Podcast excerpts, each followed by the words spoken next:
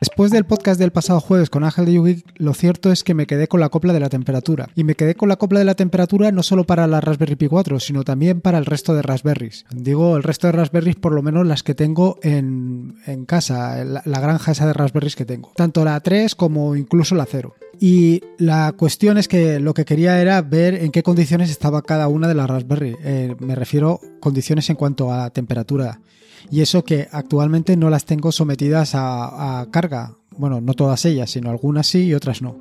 Pero sí que cada una de ellas tiene unas condiciones de trabajo distintas. Hay alguna que está dentro de una caja eh, con ventilación mecánica, otras que están directamente en la intemperie o incluso otra que está, pues como puede ser el clúster eh, con la Raspberry y encima los cuatro Raspberry Pi 0. Y en el caso de la Raspberry Pi 4, pues directamente está encima de unos plásticos y nada más, no tiene nada más. Con lo cual cada una las condiciones son completamente distintas y en esas condiciones pues quería ver cuál era el comportamiento de la temperatura. Y todo esto pues ha llevado al podcast que estás escuchando ahora, en el que tú mismo puedes sacar tus propias conclusiones o incluso puedes decidir pues, realizar tus propios ensayos y comprobar en qué condiciones térmicas, eso sí, están tus raspberries.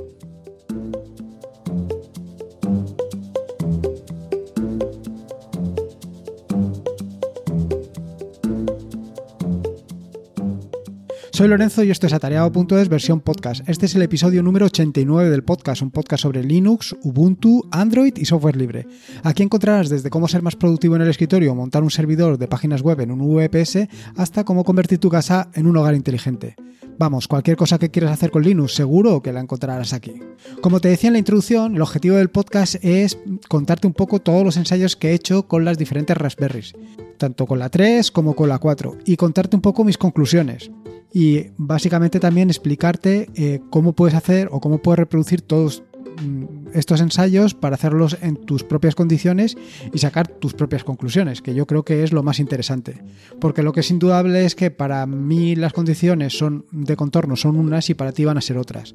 No solamente por mi ubicación geográfica, sino también por la disposición de la Raspberry, porque a lo mejor yo la tengo en una habitación que está orientada al oeste o está orientada al este y no tiene ventilación y tú sí, en fin, que las condiciones para cada uno de nosotros es completamente distinto. Incluso también la he ensayado con el clúster para que veas cómo se comporta el clúster, teniendo en cuenta que actualmente, y esto lo comentaré un poquito más adelante, el clúster no está bajo carga. Bueno, empezando por el tema de la monitorización, aunque eh, comenté en el podcast anterior, en el podcast con Ángel de YouGeek, el tema de eh, utilizar un script para hacer la monitorización, he, he, decidido, para este caso, y dado que la iba a monitorizar en cuatro Raspberries de forma simultánea, utilizar RPI Monitor o RPI Monitor, eh, se trata de una aplicación súper sencilla que ya comenté en, el tutorial sobre primeros pasos con la Raspberry y en particular en el, en el capítulo de este tutorial titulado Monitorizar la Raspberry. Se trata de un software que te permite precisamente eso, monitorizar tu Raspberry directamente desde una página web. ¿Esto qué quiere decir? Que tú todo lo que todos los resultados o los puedes ver de un solo vistazo en una página web. Y no solamente vas a ver eh, pues lo típico como es la velocidad del procesador o las características, también tienes la posibilidad de activar la visibilidad de determinados servicios para saber si esos servicios están levantados o están caídos, incluso eh, configurar alarmas para que en caso de que haya cualquier fallo, pues te avise. Pero sobre todo, y lo más interesante y por lo que lo he incluido precisamente en este episodio del podcast, es porque te permite visualizar estadísticas. Visualizar estadísticas como puede ser tanto la frecuencia como el tiempo de funcionamiento de la placa, como por supuesto, y lo más interesante para este episodio es la eh, temperatura. Y es que te permite hacer un seguimiento mm, segundo a segundo de la evolución de la temperatura, todo en un gráfico que simplemente es luego recortar y pegar, como verás en, las capturas de pantalla que he incluido en las notas del podcast. Que en este caso, evidentemente, te recomiendo que visites porque la verdad es que son muy eh, esclarecedoras. Como te decía, el, RPI Monitor te permite mostrar un sencillo gráfico con la evolución de la temperatura y aquí vas a ver rápidamente en qué momentos he hecho determinadas acciones. Incluso es tan interesante como que ves cuando he puesto en marcha el aire acondicionado y, eso lo cierto es que se nota. En fin, que como te digo, te recomiendo con independencia de que realices los ensayos que te instales esta aplicación, que te instales RPI Monitor, porque te va a dar una idea de la situación de la Raspberry sin tener que acceder a ella.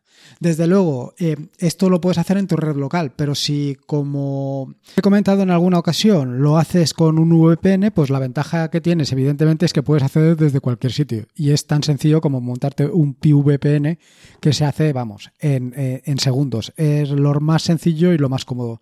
Y de esta manera, pues incluso desde el móvil, porque la gran ventaja de RPI Monitor es que es adaptativo, la página web es adaptativa, la puedes ver de una forma muy sencilla. Y, y realmente es muy cómodo. O sea que vamos, yo te lo recomiendo. Respecto a los ensayos, bueno, eh, decirte que inicialmente todos los ensayos los, los empecé haciendo sin carga, pero evidentemente esto pues no se va a corresponder con la realidad, porque eh, quieras o no, pues tendrás montado un servidor de páginas web o tendrás montado cualquier otro tipo de servicio que va a estar consumiendo. Así que decidí utilizar un benchmark, un benchmark sencillo que lo que hiciera fue, eh, o sea, lo que hiciera es poner en carga la Raspberry, todas las Raspberries. Así que para cada una de las Raspberries les estuve utilizando eh, el, mismo benchmark. Este benchmark se llama SBC Benchmark y eh, está disponible en GitHub. Y lo que hace es utilizar diferentes herramientas para eh, trabajar sobre la Raspberry. ¿Qué herramientas vas a utilizar o qué herramientas tiene disponibles? Tiene una herramienta que se llama megahercios, que lo que te permite es calcular la velocidad real de reloj. Luego tiene otra herramienta que se llama Tiny Matchbend, eh, que ensaya tanto el ancho de banda como la latencia de la memoria RAM. Luego tiene CPU Miner, que te permite comprobar de forma apropiada la disipación de calor, así como las posibles inestabilidades correspondientes a la aplicación de carga. Otra eh, que se llama 7zip, que proporciona una buena idea del comportamiento de la placa bajo demanda. Y por último, el OpenSSL, que te permite comprobar si la placa puede hacer uso en determinados motores de cifrado. La realidad de todo esto es que yo lo que realmente quería era someter a la placa a carga y conseguir elevar la temperatura y ver hasta dónde íbamos a llegar en condiciones de carga severas. ¿Vale? Eh, llegados a este punto, te tengo que introducir un concepto que se llama throttling. Se trata de un mecanismo por el cual cuando se somete a una placa, a un procesador o a determinados elementos como puede ser la GPU de un equipo a carga o a un sobrecalentamiento o a un sobreesfuerzo, lo que hace es bajar la frecuencia y así eh, evitar que se dañe. Y esto es algo que suele suceder. Y suele suceder y sobre todo lo vamos a ver o lo vas a ver tú en la Raspberry Pi 3, porque esto lo tiene muy acentuado y ahora luego lo comentaré. Así que, eh, como decía, pues se trata eso, de bajar la, frecuencia del procesador para, que no se dañe. ¿Y a qué o en qué condiciones se, se produce el throttling? Bueno, pues depende del fabricante. Así, como te decía, en la Raspberry, te vas en la 3, te vas a llevar una sorpresa porque eh, prácticamente a 60 grados ya empieza el throttling lo cual es una desventaja considerable, sobre todo si no la tienes bajo eh, condiciones óptimas. Vale. Eh, dicho esto, te voy a decir las pruebas o los resultados que he tenido con las diferentes Raspberries. Y empiezo por la Raspberry Pi 3. Eh, la Raspberry Pi 3 he utilizado una que estaba en la calle. Y estaba en la, bueno, en la calle, quiero decir que la tenía fuera de casa. La tenía fuera de casa en una orientación norte y la he estado utilizando para hacer un time lapse. Eh, me refiero a esto de cada minuto hacer una fotografía. Y esto lo contaré probablemente la próxima semana en un nuevo podcast en el que te cuento cómo puedes hacer esto. ¿Vale? Entonces, lo que he hecho ha sido, además de hacer el podcast para dentro de, para la semana que viene, es eh, eh, utilizar esta para mm, ver cómo se comportaba bajo carga. Lo interesante es que esta Raspberry que está en la calle, pues está a una temperatura aproximada de entre 40 y 42 grados. No va más allá de esa temperatura. Es una Raspberry que no está dentro de una caja, sino que está completamente al exterior, simplemente está apoyado sobre unos plásticos para que no esté directamente en contacto con el suelo y básicamente lo que estaba haciendo era lo que te he comentado, pues cada segundo hacer una fotografía. Cada segundo no, perdón, cada minuto. Y ya está. Cuando la he sometido a carga, pues la temperatura se ha elevado a aproximadamente unos 10 grados centígrados, alcanzando la temperatura de 50 grados. Y en ningún caso ha experimentado el mecanismo que he comentado anteriormente, el throttling. Con lo cual, pues evidentemente funciona perfecta. Yo creo que las condiciones de funcionamiento son óptimas.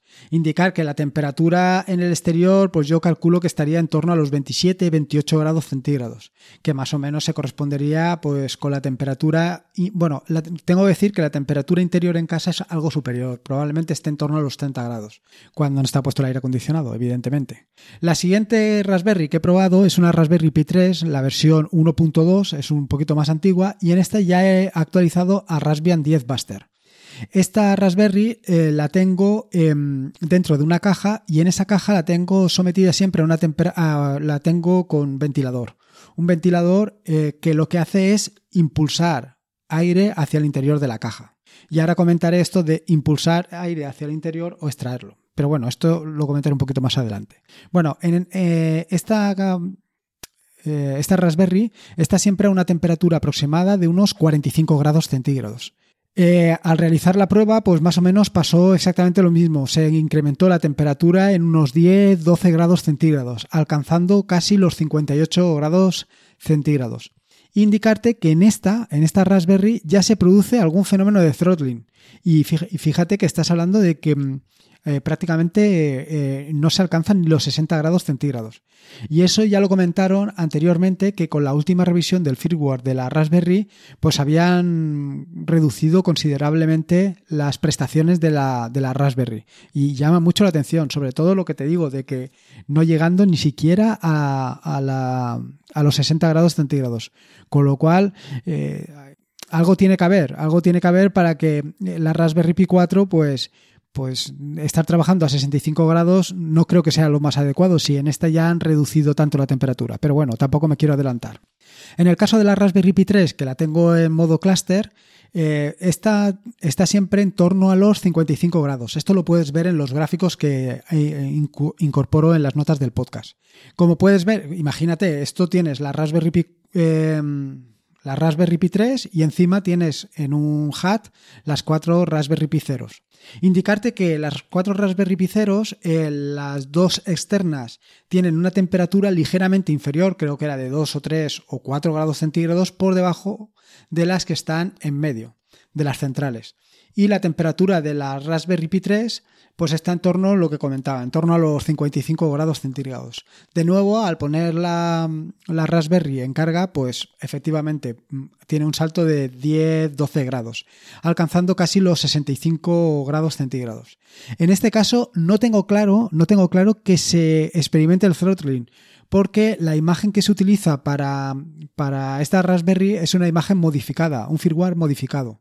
Un firmware modificado precisamente para, para utilizarlo a modo cluster.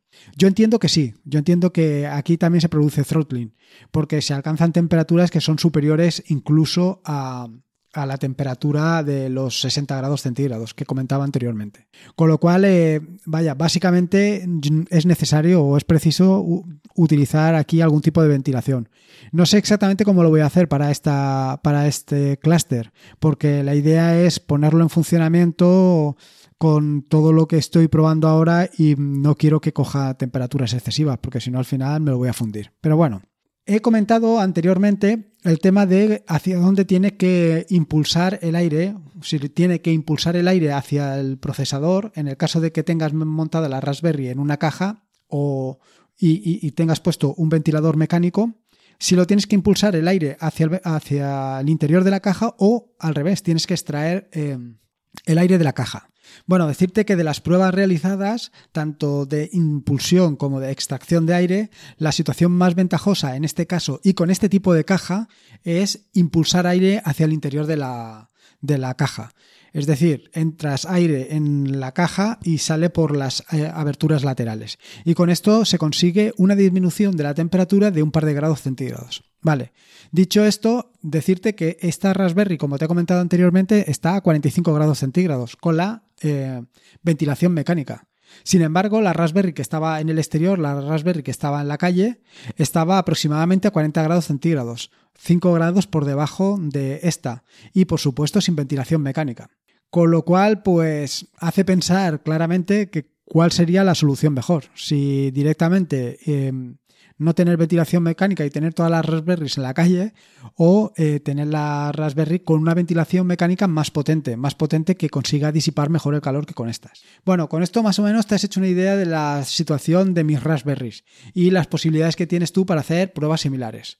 Ahora, he pasado a la Raspberry Pi 4 y esto ya eh, tiene algo de, vamos, ya tiene, ya es algo serio. Y ya es algo serio por las temperaturas en las que partimos. Y es que eh, sin hacer prácticamente nada, sin tocar la, o sea, sin tocar, sin, modificar nada de la Raspberry, te puedo decir que estamos trabajando en torno a los 67-68 grados centígrados que es una temperatura considerable, sobre todo teniendo en cuenta lo que te he comentado anteriormente, y es que la Raspberry Pi 3 está limitada la, está limitada la situación de la CPU con el throttling, de manera que por encima de los 60 grados ya em, mm, vaya se reduce la frecuencia del procesador, lo cual es llamativo, ¿no?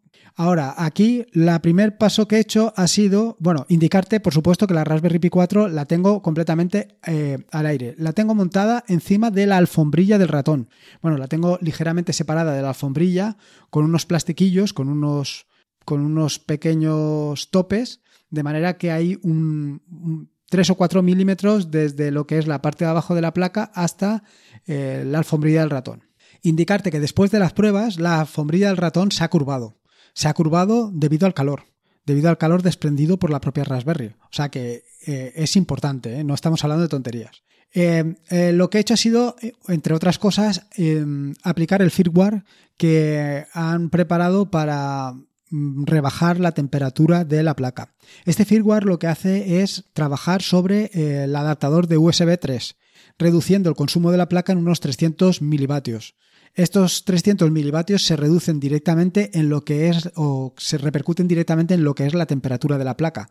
La temperatura de la placa baja ligeramente y baja ligeramente pues eso, hasta los 65 grados centígrados. Evidentemente 65 grados centígrados después de lo que te he comentado de la Raspberry Pi 3 pues no es una temperatura que sea la más adecuada. Deberíamos de bajarlo considerablemente más. Y esto llegados a este punto, decirte que evidentemente lo he hecho sin, sin carga, ¿vale? Para aplicar el firmware realmente es muy sencillo. Eh, simplemente te tienes que descargar un archivo comprimido donde van tres, tres, pequeños archivos. Un primer archivo que es el que se utiliza para aplicar el firmware y dos archivos. Uno que se corresponde con el firmware actual y otro que se corresponde con una corrección donde se realiza la reducción de 300 milivatios.